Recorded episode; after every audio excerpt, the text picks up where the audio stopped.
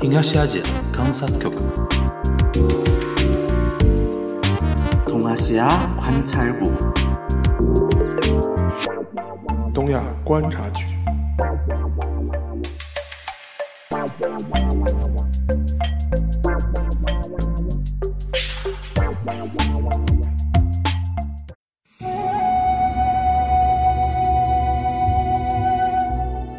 各位听众，大家好，我是山青青。本期的东亚观察局是我们与忽左忽右做的一期联动节目，邀请到了上师大的康浩老师为我们聊一聊今年的大河剧《镰仓十三殿》以及衍生的历史。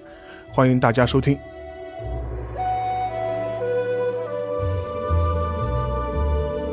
哎，涉及到一个就是袁来朝本人的这个去世啊，因为关于他去世的传说有很多，我看这个剧集里面其实似乎是结合了几种说法，是都放进去了。但无论如何，元赖朝的去世是一个，就是历史学家看这个会认为，比如说认同这是一种意外嘛，就是比如说元赖朝生前他没有想过自己会这么快的在一一九九年死掉。对的，他生前为什么没有一个制度性的考虑这个事情？哎，，对，至少秀秀还说了，还说来不，我考虑来不及实施的，秀吉至少还留下了五大佬五奉行，五份行对，这个是不是互相牵制的。对，这十三个人，这都是北条政子的，他们可能促成的这样的一个对 对对他其实是有有安排的。那么比较明显，大家可以看到，就是那个北条氏和比企氏的这个制衡关系，其实就是为自己的原来家做的一个安排，包括让北条一时和那个本剧中叫比奈的那个这个，哎，叫叫姬御前还是姬之前，嗯就是北条义时的妻子嘛，他们这个联姻关系其实里面都含有元赖朝的政治考量。他希望自己去世之后吧，那么当元赖娇上台之后，元赖家能够同时仰仗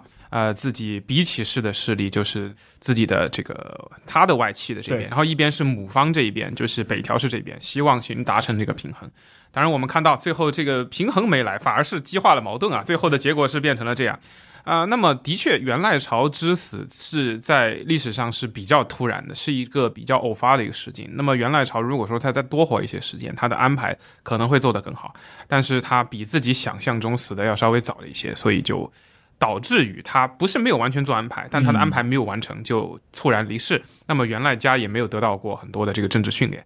不过呢，当然我们也要说，这个关于元赖家的很多的这些嗯，这种负面的形象，也不见得完全的符合当时的一个现象啊，因为毕竟这个历史是由北条氏书写的。对这个我们可以参考，对吧？咱们汉代也有昌邑王、海昏侯故事，对吧？在大家可以自行去判断，因为历史怎么样，它我们是很难恢复的嘛。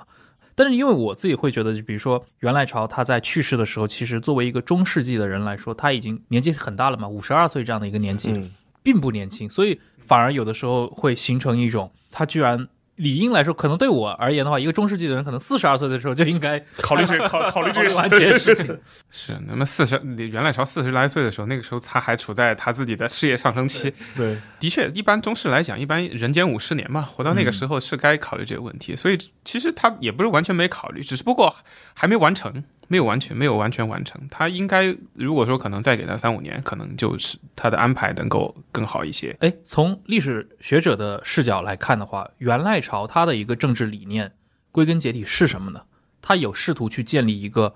全国性的这样的一个武家政权吗？虽然他们可能没有做到这一点。是，他是有的，所以说他的理念就是，呃，可以说朝大将军这个身份代表了他自己的理念，他希望做朝廷唯一的大将军，那么全天下的武装力量的首脑，啊、这是他的一个目标。那么他其实已经可以说大部分啊，已经实现的还还可以了，在他嗯力所能及的情况之下，实现的差不多了，剩下的一些。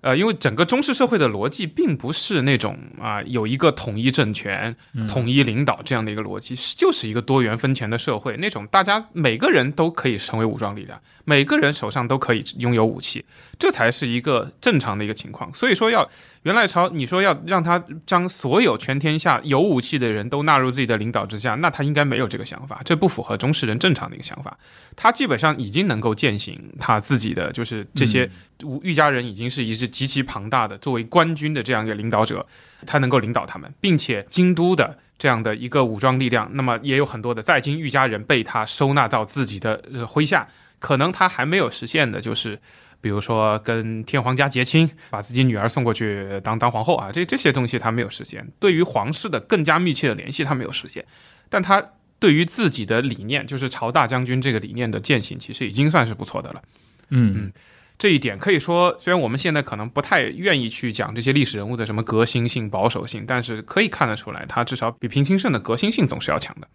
呃，所以说这个我就想反过来从站在就是公家或者京都的角度来看了，就说是尤其是在经历了平家之后，然后再经历源赖朝之后，就说是公家也好，或者是站在天皇或者是织田之军的角度来说，怎么样看待这批关东的这批武士集团？因为其实我们也看到，就跟前面康老师讲的，就是在那个时代的话，其实不是一个简单的就是公武之间对立的这样一种关系，而且实实际上是一种互相借势、互相利用、互相拉抬的这种关系。当然，也有一个非常强的一个彼此牵制。呃，尤其是像后白河天皇到后面的后鸟羽天皇之间，你会发现，哎，这些天皇也好，法皇也好，上皇也好，似乎某种程度上来说，也是试图一直想驾驭这股就是武士的力量。当然，后面就没有成功，那是另外一回事情。所以说，我觉得从这个角度来说，我们也可以从这个角度来展开聊一聊，就是这从京都角度来说，到底是怎么样看待这批关东的武士？只是觉得说你们就是一帮我可以反复利用啊，或者是使唤的这样一批工具人工具人呢？还是后面就发现，就说这批工具人实际上已经超出了自己驾驭的能力了。对于京都来讲，一开始京都首先它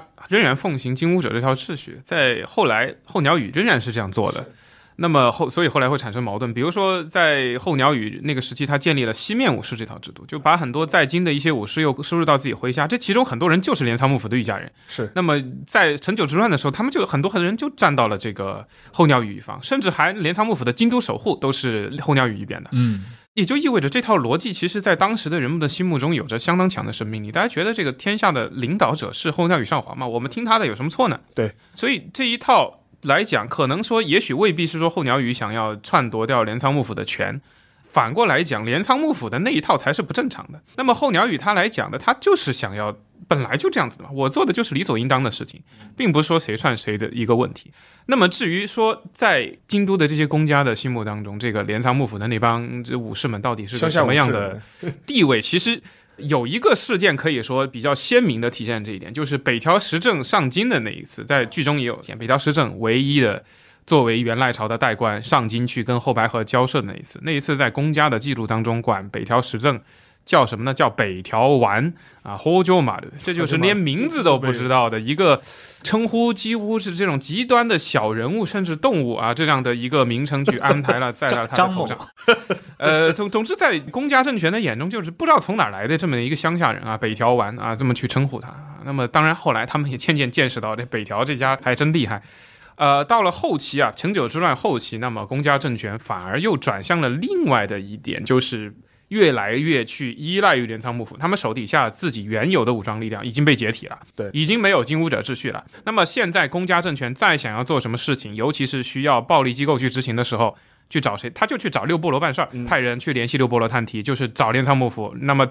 如果说事情再解决不了，直接派人到关东，嗯那么从镰仓幕府的总部派人来解决。那这样的话，就变成镰仓幕府变成了一个在朝廷眼中听话办事儿的一个机构了。那么朝廷一想，哎，其实这个也挺划算的，反正我们自己也不需要出多少的精力啊，你们也可以为我们提供各种的服务啊。那么对朝廷来讲，其实也挺好的。所以到后期会看到朝廷越发的依赖镰仓幕府，大事小事都找他们，把镰仓幕府累的是叫苦不迭，最后可以说把镰仓幕府给拖死了啊。所以最后变成了这样的一个结局。但是这一套就是说是是武力外包的这种这种制度，它到底是一个就是一个行为呢，还是说是一个形势之下被迫的？它必须采取这样一种模式。我们可能很难去还原当时这些公家政权、这些天皇上皇们他们心里面究竟是怎么想的，尤其这个转变过程怎么想的，我们就很难知道了。我们只能说从这个时间段上来讲，那么可能一开始候鸟羽还没想到这些，但是到了后期镰仓幕府的后期，那些公家政权，因为他已经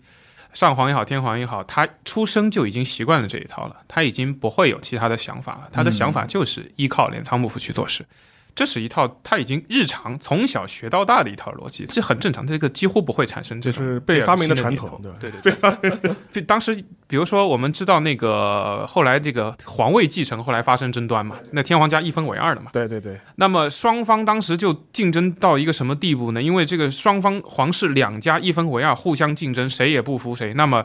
最好的一个办法是什么？找镰仓幕府仲裁，仲裁的到幕府去拉关系，幕府内部也是好多派呢，各拉各的关系。那么双方去拉关系的这个事情，被当事人讥笑为赛马，看谁跑得快，谁先拉到关系回来，谁先决就拿下这一场。可以说这个依赖幕府依赖的非常露骨嗯，啊。虽然虽然我们知道后来后有那个后醍醐倒幕的这个事情，但是这个事情反而是一件偶然的。所以说，这当然我就讲这个，就是因为整了一个幕府中前期这一段时间，我们已经聊了非常多了。我觉得其实可以，我们可以稍后我再往后延伸再聊一聊，嗯，尤其是陈九之乱之后，整个一个镰仓幕府的体制啊，就是说它从早期的这样一种状态之后，有没有一些性质上的这种变化？是有的，这个当然，这个学术界也存在着一些争议。呃，比如说刚才提到啊，镰仓幕府超越它作为军事还有这个警察的权门的这一点，那么可以说是在成九之乱之后才体现的更加的明显。那么一开始可能他对于朝廷的服从性会更强一些，到后期他对朝廷的干涉很多。呃，当然我们还是要看到啊，当朝廷比如说朝廷要去修造一些衣食神功，或者是朝廷修内里啊，要需要钱，而镰仓幕府还是会啊、能协助的他就协助。那么两者之间的配合的协作关系做得还是很好。那么镰仓幕府到后期，他自己的权限其实随着朝廷对幕府的依赖，那么也随着幕府机构的扩大，其实是在不断的扩大。尤其经过了这个跟蒙古的战争之后，镰仓幕府可以说是在幕府它的能力其实已经到不太行的一个阶段，一并且也是社会矛盾最为激化的阶段。在那个阶段，幕府获得了最大的权力。啊 那么最后就 反常的现象就就在这样一个反常的现象的状况之下呢，幕府最后变成了一切矛盾的出口。呃，四社也觉得啊、这些事情处理不好是镰仓幕府的锅。那么朝廷也觉得我们皇室继承变成这个样子啊，是镰仓幕府的锅。啊、那么包括在九州前线跟蒙古作战这些这些武士们拿不到封赏，也觉得我们要去找镰仓幕府闹事儿。所以到最后我们就看到很悲惨，镰仓幕府，呃，当然镰仓幕府那个时候已经不能代表御家人了，变成北条氏自己的幕府了最后他们被群殴而死，那些御家人的后代们活得好好的，就这群北条氏和北条氏走的关系近的人被群殴死了。这个跟那个法国大革命的历史一样的，对吧？你国王拿到了这么多的权利，这样的高度中央集权，最后你就要给所有的事情担责任。对，是，而且刚提到这一段的话，那其实就已经到了对吧？轰轰烈烈的太平记的年代，是吧？足利尊氏呼之欲呼呼之欲出。对，其实我们聊到那个，就是元赖朝死后，到了他的第二代，迅速的就丧失了权利，丧失权利对吧？元赖家似乎还是试图去循着这个元赖朝的一些思路啊，去强势的去进行一些全国性的政权建设也好，或者说把权力拿在自己手里也好。但显然，作为一个十几岁的小孩来说，嗯，不行，完完全不行。但这里面我我很困惑的一个点啊，就是作为他的母亲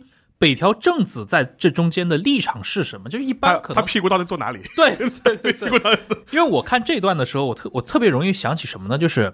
就是想起西汉末年，对吧？王政君，嗯，对吧？王莽，王莽，对，真的很像，同样是外戚，而且同样是这样的一个关系，但最后的话，你似乎发现就是有一种里应外合的这样的一个 配合情况下，把一个属于袁家的权柄，最最后拿到了外戚手中，只是说他没有像王莽那么过分，我重新新朝雅正，对。其实我看来啊，这个有有一些就是电视剧，我觉得它其实有一部分展现，就是这个所谓的十三人合议制度。当然，这十三人合议制度可能没合议就已经已经不存在了，就、嗯就这个制度，很多现在的学者其实认为，它其实初衷就是为了辅佐元赖家，为了让元赖家能够更好的接过这个权利。嗯，嗯只不过后来发生种种的事情，嗯，这个事情没有这个顺利的这么走下去。肯定大家一开始大家的心态并不是说想要篡夺掉原来家的权利，这这应该不是属于我们所现所所认知的这样的一个事实不。存在一个什么阴谋集团，从一开始就觉得对对对，这是一个逐渐发展的过程，尤其是中间出现了偶然的因素，就是原来家差点死了那事儿。嗯这个事情是出现的过于偶然，大家都觉得他就要死了嘛。在这样的一个情况的威胁之下，北条氏先下手为强，发动了一场战乱。那么源赖家等到他醒过来之后，这个片子去处理的很戏剧化，他发现什么都没了之后，其实就宣告了他作为一个政治生命已经死亡了。那那没有办法，那这是一个偶然的事件所导致的这样的一个结果历史中有大量的这种偶然，就是你甚至解释我我我在那个就是这个讲坛社的日本史镰仓时代这一卷里面还看到了原来家手抄的这个心经，我靠！我当时翻到震惊了，这十三世纪的八百多年前的这样的手抄本，而且就是原来家亲笔书写下来的，居然还能这么好的保存。我觉得这个日本人对于中式古籍的这个保留也确实挺挺厉对对对对，而且这个源赖家他其实做了很多事情啊，他自己还是很有想法，嗯他的行动跟不上他的想法的那种人。比如说，其中有一个在片中我觉得蛮可惜，有个人物没有出现，就是那个荣西啊。嗯，如果说了解日本佛教的会知道，他被视作是日本灵济宗的祖师。嗯但是对于源赖家来讲，荣西肯定不是这样的一个人。荣西可能自己也不知道他自己有这个身份啊。那个荣西是作为一个密教僧被从京都招过来，这个人到中国去来过两次，来中更是我们这个浙江人民的好朋友。曾经想去印度啊，最后对对对，最后来到杭州之后，发现去往印度的路被西夏和金国占了，去不了啊，这才在中国开始学习。那么荣西回国之后，作为一个密教僧，被源赖家请到了镰仓去，嗯成为源赖家及其信任的一个僧侣，因为在因为当时祈祷这个事情对幕府来讲很重要，对朝廷很重要。祈祷僧相当于是冥界的武士嘛，能保护他们对付那些看不见的敌人，比如诅咒啊这些东西。本剧中所有的这种事情都被全程一个人代劳了。对对对对但其实其实是有很多人的。那么其中核心的人物就是这个荣西。啊，而且我们知道，比起能源之变这个事情跟荣西也是有关系的。那是荣西把比起给叫过去的，呃，因为荣西的地位很高，是原来家的亲信，所以比起才去的。所以这个人物没有出现，呃，有点遗憾。那么荣西他在镰仓、在京都创建一些寺院，背后也是原来家在支持。所以这能够看到原来家在至少这一部分反映出他在要想建立一个相对独立的一个镰仓的一个宗教界啊，当然完全独立是不可能，就是比较自力更生的这样的一个镰仓宗教界的一个努力啊。通过荣西，只不过呢，当然我们后来看到这个事情也没有朝着这个方向发展下去。后来这个荣西后来，当然他们后来这些他的弟子们继续的辅佐元世朝，那么那是后来的事情了。嗯，但是一开始这背后是有源义源赖家自己的想法、自己的一些构想在里面。嗯嗯，他其实也还是啊、一位至少在想法上想要有所作为的这样的一个将军。嗯，哎，这里面就涉及到一个人，也是这个镰仓殿十三人里面第一个被开刀的那个委员景石。啊，这样的一个，因为因为当时就是在应该是一二零零年，就元赖朝死后一年，就发生了所谓的这个尾原景实之变。呃，我看到也有一种说法认为，元赖家对于其实尾原景实可以说是这十三个人里面相对来说可能比较能够去支持他实行将军独裁的这样的一个人。元赖家的这种事不关己、见死不救，没有出力去保他的这种态度，也造成了自己后来的这种灭亡。是的，这个我们如果对比一下那个室町幕府，就可以发现，室町幕府内部的政权里面，后来就显得比较分化的比较明显，就一部分是支持将军亲政的那个将军亲信派，嗯嗯一部分是支持大明联合的这一帮，这就相当于这些宿老重臣们。所以将军他为了制衡这些素老重臣，他必须要扶持自己的亲信势力，那些为自己服务，甚至是为自己做些脏活这种势力。那么委员警时一开始承担的就是这样的一个身份。对，这个身份可以说是什么呢？是将军本人的分身。嗯他把自己的分身，他见死不救，把他给干掉了。那其实有的学者就在这里说，这其实就意味着源赖家在这个时候将军权力在这里，就借着委员警时在这里其实已经塌陷了。可以说这是显示出他政治呃眼光不太成熟的不成熟对对对对，在这部剧里面的时候，他是把委员警视是中村狮童演的嘛，嗯，把他描绘成了一个贝利亚式的人物，就是自己的眼线遍布整个镰仓，对对，就是就类似这么个人物。所以说，当时把他斗倒的时候，就是十三合一之外，除了他之外的另外十个人都拍手称快，都觉得这个人干掉之后非常好，他对我们威胁是最最大的。而且他在历史上过去也确实不讨喜嘛，因为像对对对，元来朝告状说袁义经坏话的就是他，对吧？就贝利亚式的人物。对对，逆鲁事件嘛，当年在这这个战神这人能力是真的强啊。嗯是，哎，在那之后，比如说，因为因为刚刚其实也提到了像正子嘛，那正子在这个过程中的参与，他作为一个可以认为对袁氏政权有原始股的这样的一个倪将军的这样的一个身份，他在这中间的态度，你你认为是什么呢？这个方面我了解的不是特别的多啊，但是他的地位是在整个镰仓幕府当中的地位是极其高的，因为其实这个是符合中式社会的一个传统，就是丈夫死了之后，这个遗孀啊，基本上是作为这个家庭的领导者，这个是当时社会的一个习俗，很多包括农民啊或者商人家庭都这样。所以在元赖朝去世之后，那么对于玉家人来讲，那么这个领袖人物除了这个将军之外，那就是北条政子。但是北条政子可能更多的走上政治前台呢，是发生在元世朝死了以后，这个他的身份就变得更加明显了，因为这个时候将军没了嘛，他两个儿子都死了。那么在那个时代，我们会看到北条圣子他是从幕后走到了台前。虽然北条一时是直接签署签判这些文书的人，但是在当时人的称呼当中，管当时人会讲镰仓殿是谁谁谁。这个时候指的镰仓殿第四代镰仓殿，基本上现在一般认为就是指北条政子。哦啊，就是成九之乱那一段啊。那么他就是倪将军，真正的倪将军，在文书当中，北条一时会在里面写我是奉镰仓殿谁谁谁之命，然后来做这样的决定。这个奉谁之命呢？就是奉他姐姐的命，当然是他们两个人一块儿来做的这样的一个决断。那是这个事情在那短暂的瞬间，在没有将军或者说后来去请的那个还是小孩的藤原氏的那个小孩，嗯还还很小，并且没有任何根基这个状态之下，那么北条政子就成为了这个镰仓幕府实际上的最高领袖，啊那么发挥了极其重大的作用。哎，你认为，比如说在这段历史当中，他扮演的那种角色是一个守护源氏的政权的这样的一个角色吗？就作为一个还守护娘娘家，对，这其实也也是刚刚沙老师提到的那个问题嘛。其实很多时候，我觉得对于尤其我们啊，就是作为非就是专门研究这一块出身的人，我们看那段历史的时候，经常会产生很多困惑。比如同样都是他的儿子，眼睁睁的看着他们被被干掉。那当然，到了元始朝死后，他走向前台，但是在这之前，在这比如说十三人制度的设立以及崩塌的过程当中，正子在中间，他有没有留下过这样的一些记载？他是如何参与的？呃，这个我还真的了解的不是特别的多，但我个人的感觉是，他所想要守护的应该还是整个体系、整个组织、整个秩序。啊、元赖朝留下的这一切，对，整整个这套秩序，他首先，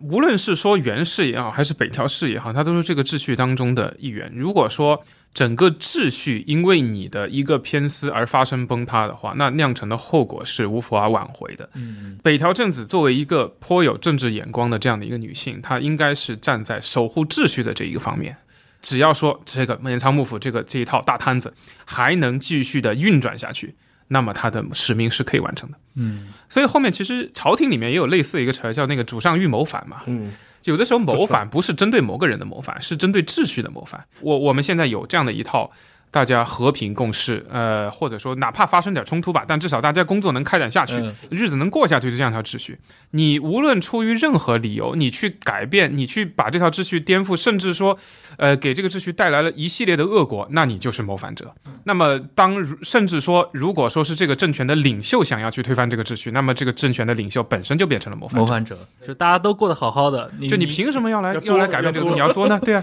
嗯，就是柯老师这段描述，就不由让我想到了完成真男的忠诚与反叛的。哎，那因为刚前面我提到他和王政君的这种相似性嘛，而且确实两个人都活得很长，北条政子应该也是活到了六十九岁，接近七十岁，也高龄了啊。那么在这样的一个过程当中，也发生了很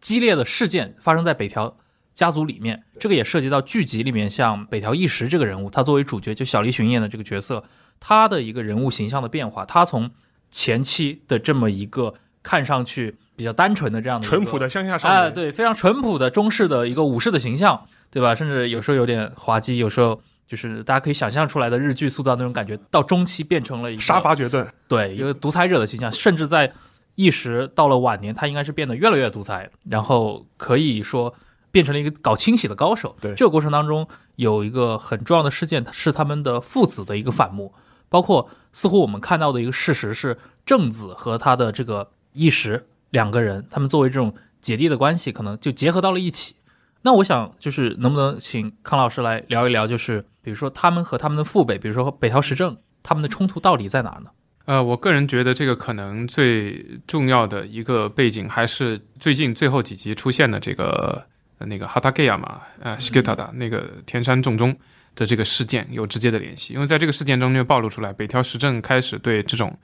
曾经为他卖力，甚至是自己亲主的这些御家人开刀，为了自己的私利，为了武藏的这个归属权的问题，嗯那么在这个事情上，其实可以说，北条时政他的一些做法已经逐渐的使得很多御家人对他表示出不满。那么北条一时可能在这个时候，他其实已经认识到，如果说这个时候再不和自己父亲划清界限，那么下一个被干掉的就是北条家自己了。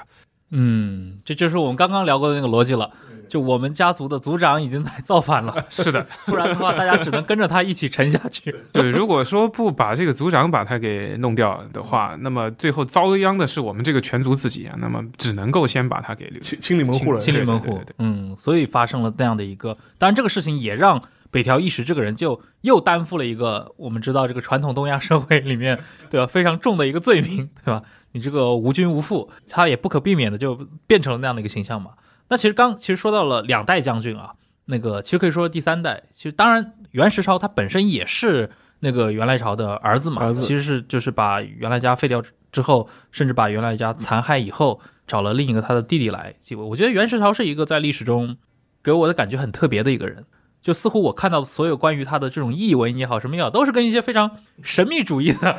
一些事件，比如梦到自己是宋朝的老和尚，对对对老和尚对想要入宋，对总之是充满了中世纪感觉的这样的一些因素。呃，甚至他另一方面在政事上又给人一种似乎无欲无求的一种感觉。嗯，他是一个什么样的人？就是属于神秘主义这一点。其实那个时代人基本都这样。我们看到在本剧当中，元赖朝不也这样吗？对对对，啊、一开始受被后白河托梦啊。那么在元世朝自己，他除了自己梦见自己是老和尚，他后来不是还想自己造一艘船，然后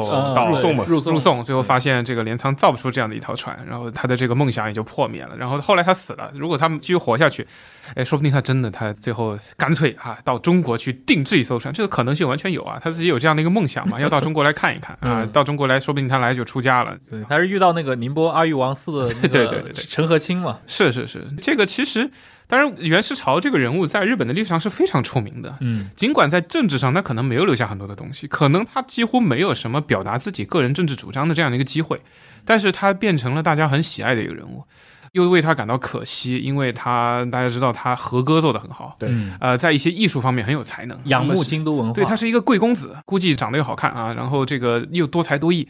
呃，学了很多东西啊，就是可能前期鸡娃鸡的比较厉害，所以啥都会啊，这样的一个形象，大家很喜欢他。啊、他还没有来得及做出什么的时候，呃，或者说他自己可能看到的这样的一个政治秩序的这个险恶，他也没有想要做出什么的时候，尤其他到他晚年，因为没有子嗣，那么已经开始发生这个继承的问题的时候，嗯嗯但是当问题还没有彻底的需要轮到他去做出什么的时候，他就被宫小给干掉了啊！当然，网上我最近看有人留言啊，留言说这个袁石朝为什么去参拜鹤冈八幡宫的时候不穿盔甲？然后有人留言说，因为那个知道要在衣服里面穿盔甲的人已经被干掉了。嗯，对，这个也是一个，就是因为宫小他是那个源赖家的儿子嘛，这其实也是一个，就是冤冤相冤冤相报的故事。对你对袁氏来说，这是个彻头彻尾的悲剧。对，就是按说正子在这中间，就当然我们很难去想象正子到底是对这个事情 是怎么看的。对，因为完全是一个家族相残的故事，而且似乎在这个过程当中，没有任何的人能够去阻止这些事情的发生。嗯，是，不过啊、呃我们后来看北条氏后来的家族相残也不遑多让啊，后来这个家族可以说是越杀越小。是，但之后的话，就是其实有一点，就是因为北条氏和那个源氏，它有一种似乎是捆绑式的绑定的关系，在崛起的时候，就有点像西汉初年朱吕和刘邦的刘氏家族这样的一种关联，对吧？他们可以是那种合伙的创业者，但是又有一种依附关系。不管怎么样，他北条氏作为一个就是家格可能相对很低的这样的一个出身，他无法去成为武家的首领。他中期统治整个的这上百年的时间里面，其实他一直离不开，哪怕是打着袁氏的旗号，但不可否认，就是至少他建立了一套相对稳固的统治。我不知道您可以比较一下，就是北条氏，尤其是义时，他对于整个的这套框架，对于这套镰仓体系的设计，跟前面的袁氏的这三代将军，其实主要就是跟原来朝相比啊，他真正做到改进的地方是哪些？可以说北条一时及其之后啊，那可以说这一段啊，那么他建立起啊，包括太师在内建立起的一套比较成型的一套体制，他比起所谓的十三人，他要比较明确一些，那就是比包括这个平定众啊，他可以说这个时期我们管它叫职权政治嘛，就是所谓职权政治，不是说职权一个人说说了算，不是说北条谁谁谁自个儿一个人说了算，它是依靠合议政治，嗯，是若干的现在还剩下的这些比较厉害的御家人，当然这些有御家人董事董事会了，啊、对，这群就变成董事会，然后其中有一个董事会的头儿啊、这个董事长，那么这个呃，这这你说董事董事长可能不太合适，因为董事长持有这个股份最多的应该是将军，将军啊，虽然尽管他可能不一定有这个发言权。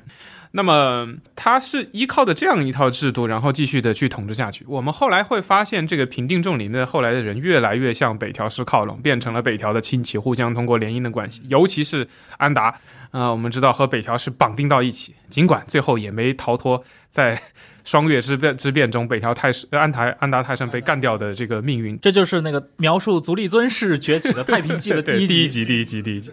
当然，安达氏后来还是有别的家族，而且是别的一支活了下来啊，后来还还复出了。呃，我们看到后来逐渐的、慢慢、慢慢的，经过了漫长的过程，这个权力才逐渐的向北条氏自己移种，就是所谓的德宗专制。那么可能在这个过程当中，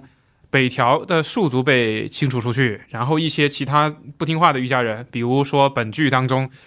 这个也颇有心计，但是还是北条的这个发小的这个三浦啊，后后来他们家也被清除出去，逐渐的这个统治阶层的规模越来越小，越来越小，那么就局限在北条氏嫡传这一系这一堆人的身上，那么这是经历了一个一百多年的过程才完成的。当然，一时太师他们一开始做的工程是呃比较比较有效，建立起一套稳定的这个平定众职权的这条秩序。那么这条秩序后来再发生变化啊，逐渐的才将这个幕府稳定下来。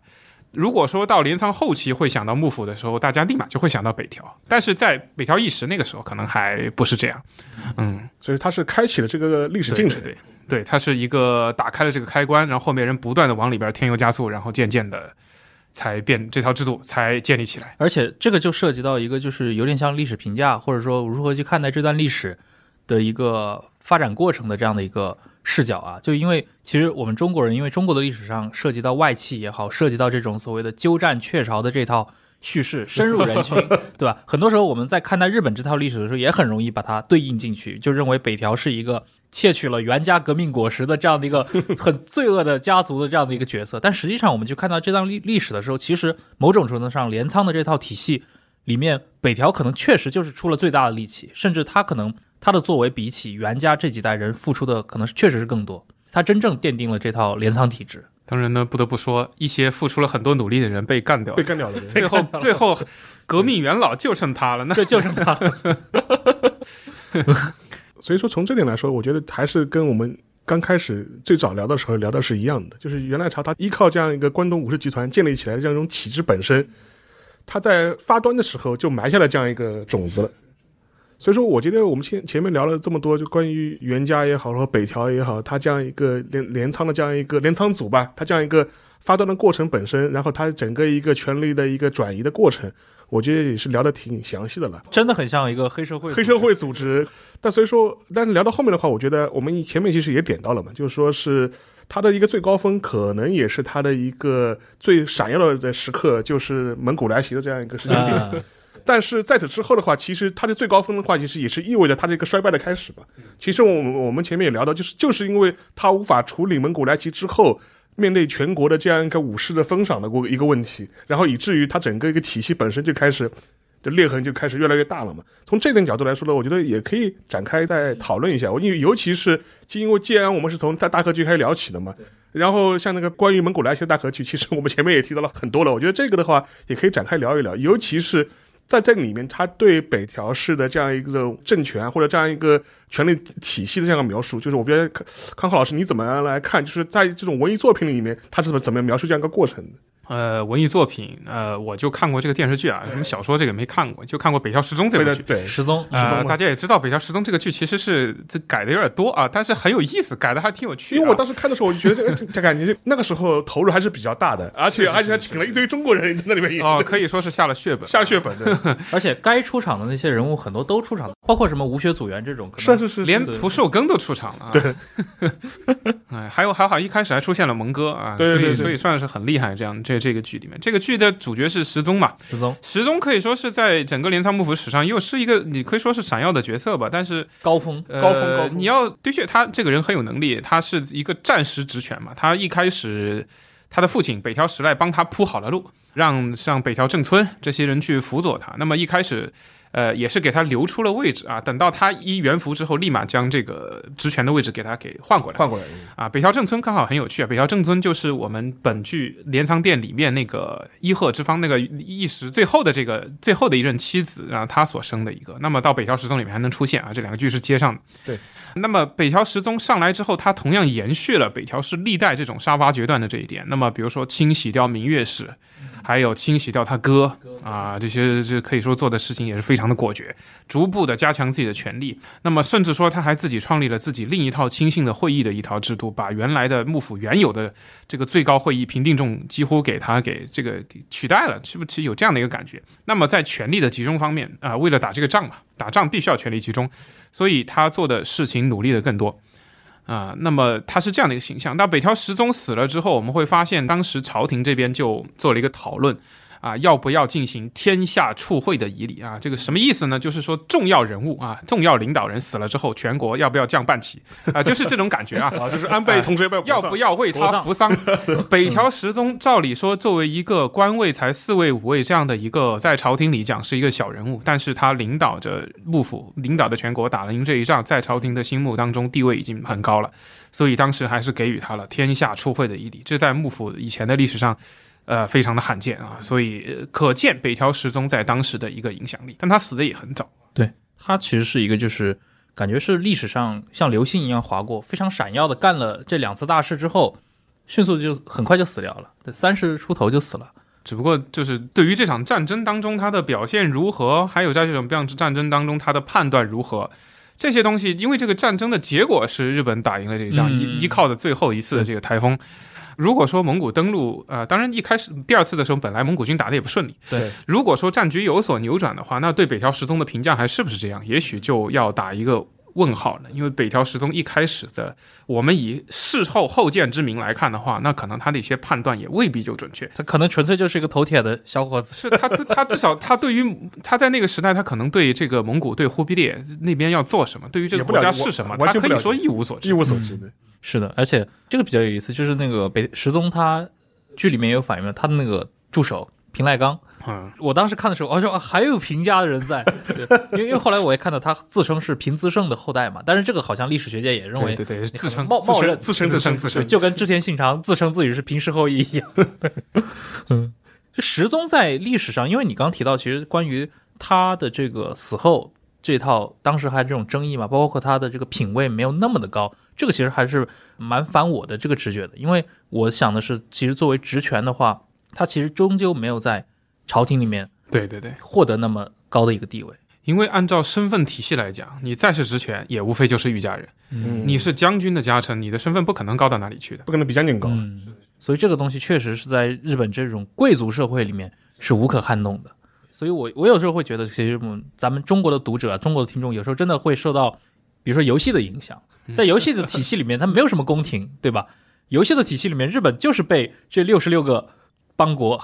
所主宰的，对吧？所以我们很容易就是会认为，可能天下就是这些武将说了算，但其实，嗯，真实的历史上完全不是这样一回事儿。是的，是的，是的。呃，那么可以说北条氏所面临的最大的困扰也就在这里，他的身份地位因为太低了，他就是一个普通的御家人，可以说他是作为幕府的统治者，他是作为御家人的代表在领导的这个幕府，但是他并不是御家人的主君，嗯这个主君还是这个将军，所以说最后的矛盾也会直接倒在他自己身上。对对，倒在他的身上。对，哎，即便像石宗，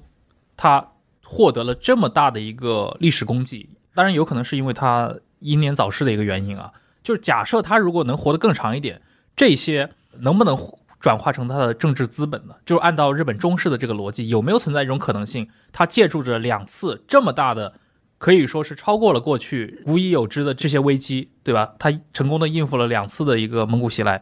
有没有可能他能对北条氏的一个政治地位做一些改变呢？我们如果按照日本正中式通常逻辑的话，如果他活得长，如果说他有想法，嗯想要在这套身份体系当中有所提升，其实他提升的也蛮高的了，至少能到四位，这个已经不错了。但是进不了公卿。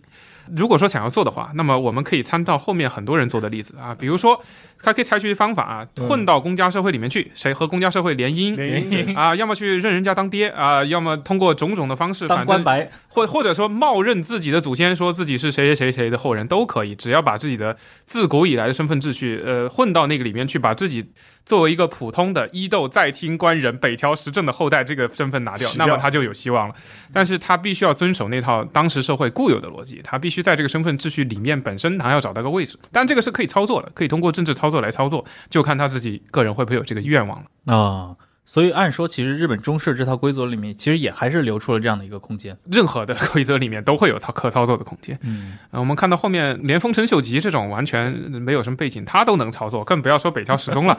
嗯所以他可能真的就是天不假年，对吧？无法，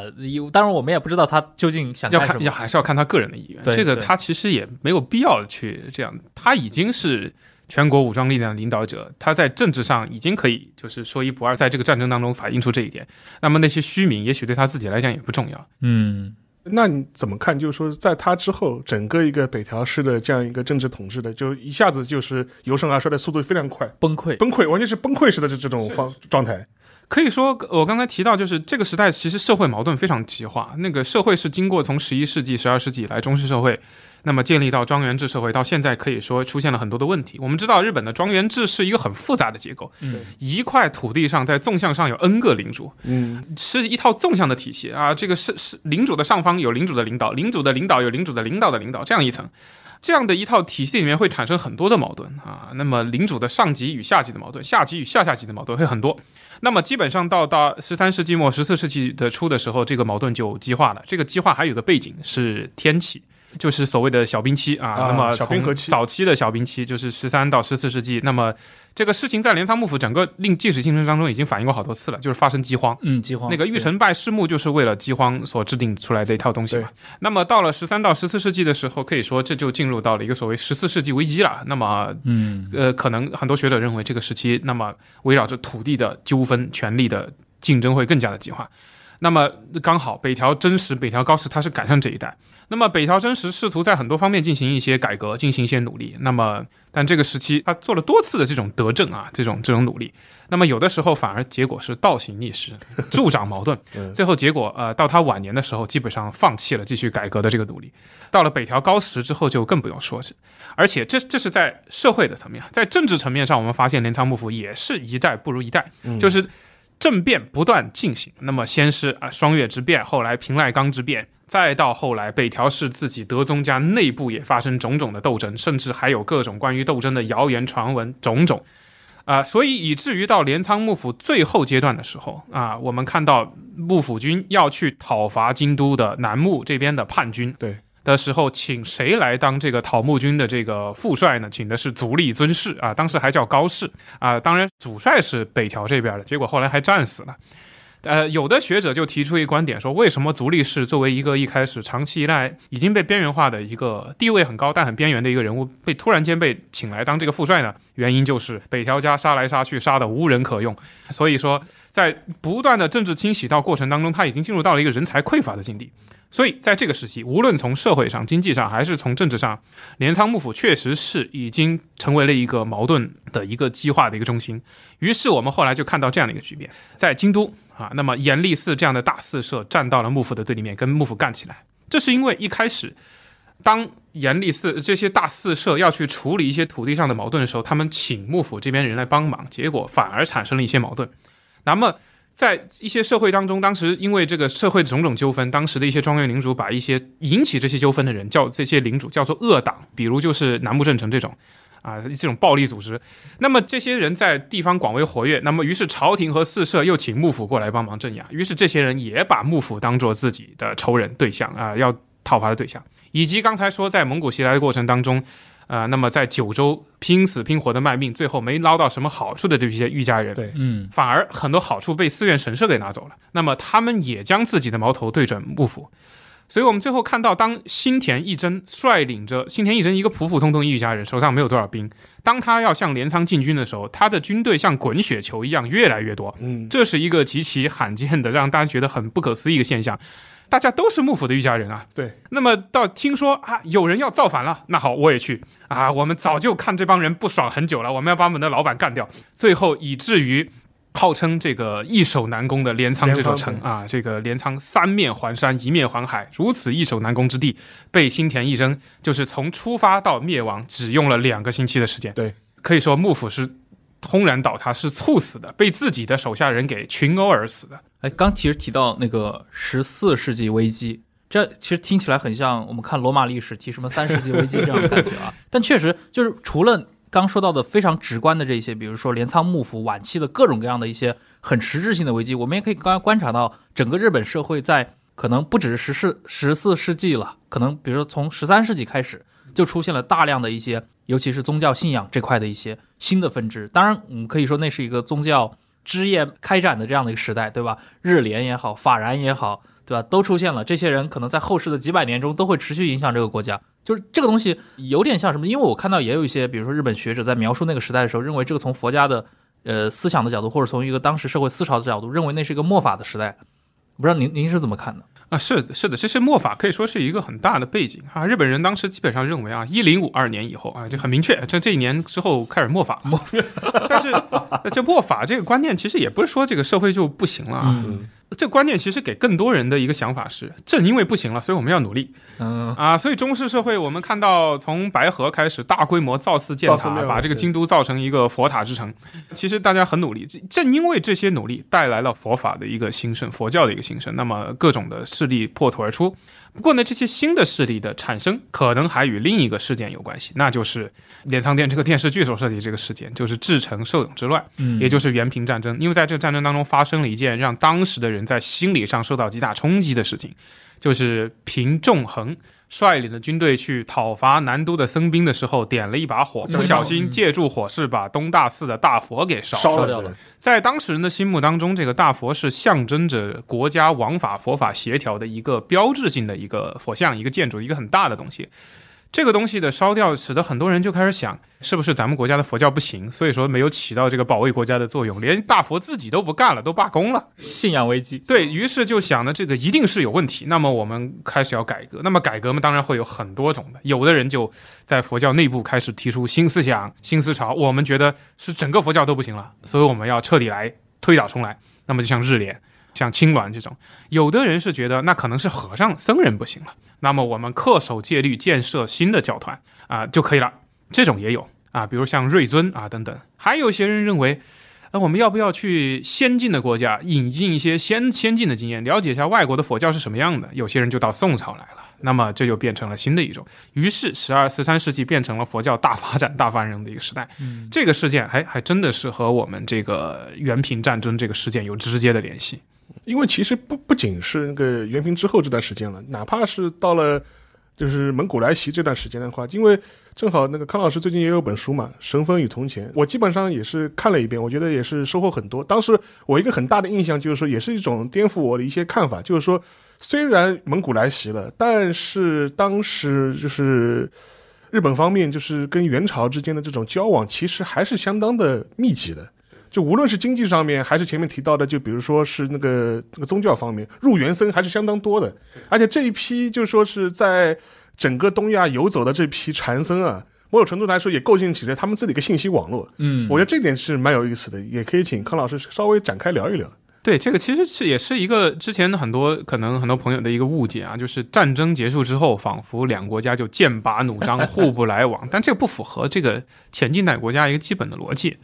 而且蒙古啊，蒙元元朝的基本上对外的态势还是比较开放、比较自由的。虽然和他会采取很多的这种军事设的一些手段，比如在宁波或者是在高丽设置一些防御的手段，但是在经济上它不会限制呃日本的商船到中国来，这个没有必要去限制。毕竟对于蒙古人来讲，这个关税收入也是很重要的。啊，所以因为就这个原因，这是宋朝打下的基础，其实就这个我是打下是指的经济基础啊，就被元朝时期的这个其实就继承过来了。那么，于是大量的商船重新来到这儿。那么又加上一个原因，就是前面的留学生热潮在宋代已经开始，然后留学生他们回到日本去办寺院之后，他收徒弟，这个人数像滚雪球一样越来越多。那么其实就是日本的这个新兴的宗教势力，它的基数变大，基数变大，想留学的人更多，他们就一窝蜂的，几乎就是在元代这个时代就来了。这个人数可能是现在已知的，就是有传记的就有一百多位，那么没留下名字的就更多了，也许数以千计，完全有可能。因为有的一艘船沉了之后就死了几十个，对，很普遍。所以说，这个两国间关系最不好的时代，反而变成了在民间，就是这些僧侣们交流最为繁荣的时代。那么，它甚至又不仅仅是民间，因为这些船只的派遣的背后，有的时候有政府的势力，比如说镰仓幕府，嗯呃，因为这个海外贸易是发财的一件事情。赚钱。那，幕府也知道这个事情赚钱来得快啊，这个一回来好几倍的利润。尤其当时有一个重要的背景啊，就是幕府这边有一个造寺的造建造寺院、修造寺院的一个高峰期。啊，为什么会有这个高峰期呢？就跟前面的元朝和日本的战争有关系。这场战争使得日本人更加的相信啊，我们的宗教势力在这个战争当中起了大作用，把神风给引来了，了不起。那我们应该花更大的投入啊，去给他投资。投资这个想法是好的，没钱啊，没钱怎么办呢？没钱我们到中国挣去。啊，那么于是开始就派遣就一些船只，但这个船只说是派遣啊，其实就是他找的商船跟他合作嘛，啊，我给你提供一些便利啊，我也没有钱，但我给你提供便利，最后给我分成啊，通过这种方式，然后最后我再把这个钱投资到那些寺院身上。所以在这个时期，有很多的这个船只背后的背景就是镰仓幕府、公家政权，甚至后来的室町幕府啊，就就别看它可能是一个商船过来的。所以通过这种方式，其实你可以说，这个日本的官方和中国并没有中断联系嗯嗯啊，甚至有些他们派遣来的使节是由镰仓幕府的这些重要的政治人物直接派遣过来的。当然，他来到这儿不是为了朝贡啊，他来到这儿是要么是为了发财，呃，要么是为了找什么东西、找什么宝贝买东西回去，要么是为为了聘请引进人才回去。反正，呃，他在不与中国的元朝的当局发生直接联系的情况下，其实这边这些官方使节也开展了很多活动。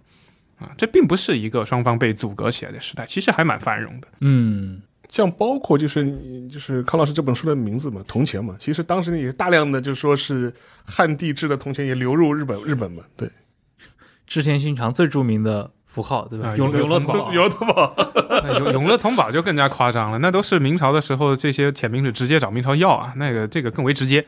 嗯，其实关于元日战争这块，其实我觉得咱们甚至可以改天专门找一个时间来聊一集，因为关于这场对抗，其实有非常多值得聊的地方。对，无论是蒙古这边还是日本这边，作为一个国家，它这种在大时代的这种 剧烈碰撞里面，发生了很非常多的一些戏剧性的事情，而且这个我觉得真的可以结合十宗那部剧嗯，来，可以好好的来聊一聊。以及关于另一个就是那个，其实视听幕府，我觉得其实关于视听幕府是一直是一个可能连大河剧都这就拍的很少，都拍的很少。我想来想去，可能华之乱，呃对，包括什么太平记太平记。之类的，嗯，就似乎是一个，因为它往往作为就视听晚期作为一个战国时代的一个背景板来展现嘛，就能看到的就是什么足利义辉 这种、啊，这种这种事迹，对，所以我觉得其实关于视听时代也是一个很有意思的一个，尤其中间发生的那些，我们知道除了源义经以外，另一位对吧，南木正成，包括日本的这种南北南北朝，然后包括和歌的这种兴起，以及它上承一个前面的一个镰仓时代，下起一个乱世安土桃山这样的一个呃很特殊的一个时期。我觉得关于这块的话，其实将来我们也有机会可以再请康老师一起跟我们来聊这个话题。对，好呀，那今天其实我们聊了很多关于这个大和剧啊，就镰仓店的十三人，其实还有很有意思，而且这部剧还在更新当中。其实我们也会去看一下它最后会走到何方，尤其这个剧，对吧？其实我也挺好奇它的一个终点到底会放在哪里更合适一点，对对吧？就是其实看了这个大合剧之后，虽然大家会说，比如说它的室内剧，对吧？这样的一个大河室内剧，啊、成本已经变得非常的低廉，然后整个的就肉眼可见的剧组经费非常穷，对吧？但是从我的角度上来说的话，确实今年有这么一部剧还是蛮惊喜的，至少它是一个可能也是三顾欣喜，给了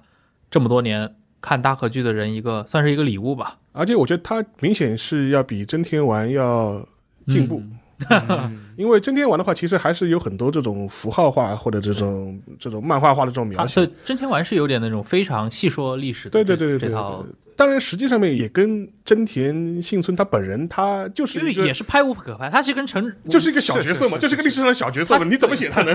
他其实和女神指指虎是是一样的，可能稍微闪光一点点。而且你想，历史上的幸村真正闪光的就是那个一六一五年，对吧？那之前几十年到底拍啥？拍啥的？对，那只能把它拱成主角。但是相对应来说，其实那样的话，其实真田丸这部剧其实有点相应的弱化了真田昌信对他的这个历史地位，包括在整个的这个像官员合战当中，对吧？我们知道历史中其他的任何一部电影，哪怕是那个那个那个谁，冈田准一拍的那个，关于啊官员官员对然后里面也会反映，对吧？是真田昌信拖住的了。拖住了，啊，但是可能在大河剧里面，你无可避免的就会变成幸村来他的很多的这些镜头。另外再推荐一部吧，就是因为相较于这一部的这一次的镰仓十三殿，其实是我当时看的时候就想到之前拍的那个德川三代嘛，奎斗川三代，那个那个我觉得也是一个这样一个家系这样一个政权，他的几代人这样一种拍法，他那种是蛮正的那种，因为他蛮正的。花了大量的篇幅来描述这套所谓的德川的这套幕府体系是如何运作的，运作的。对，包括他和宫廷的关系，他和前代的那些，包括他和丰臣家的这些遗留的人物之间的关系。跟北政所呀这些，是你会发现他展示的其实是一个真的是一个蛮复杂的一套结构，是的，对，而且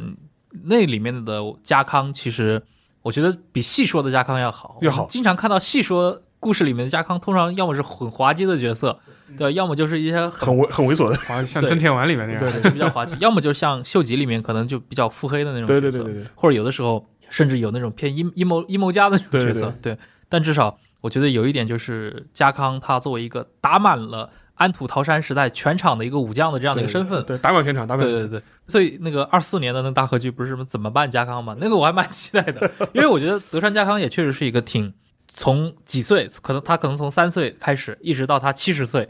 都是一个很少有这样的人，对吧？你到了七十几岁了还不能消停，对，还得跟这些折腾，年轻人，对吧？抡膀子，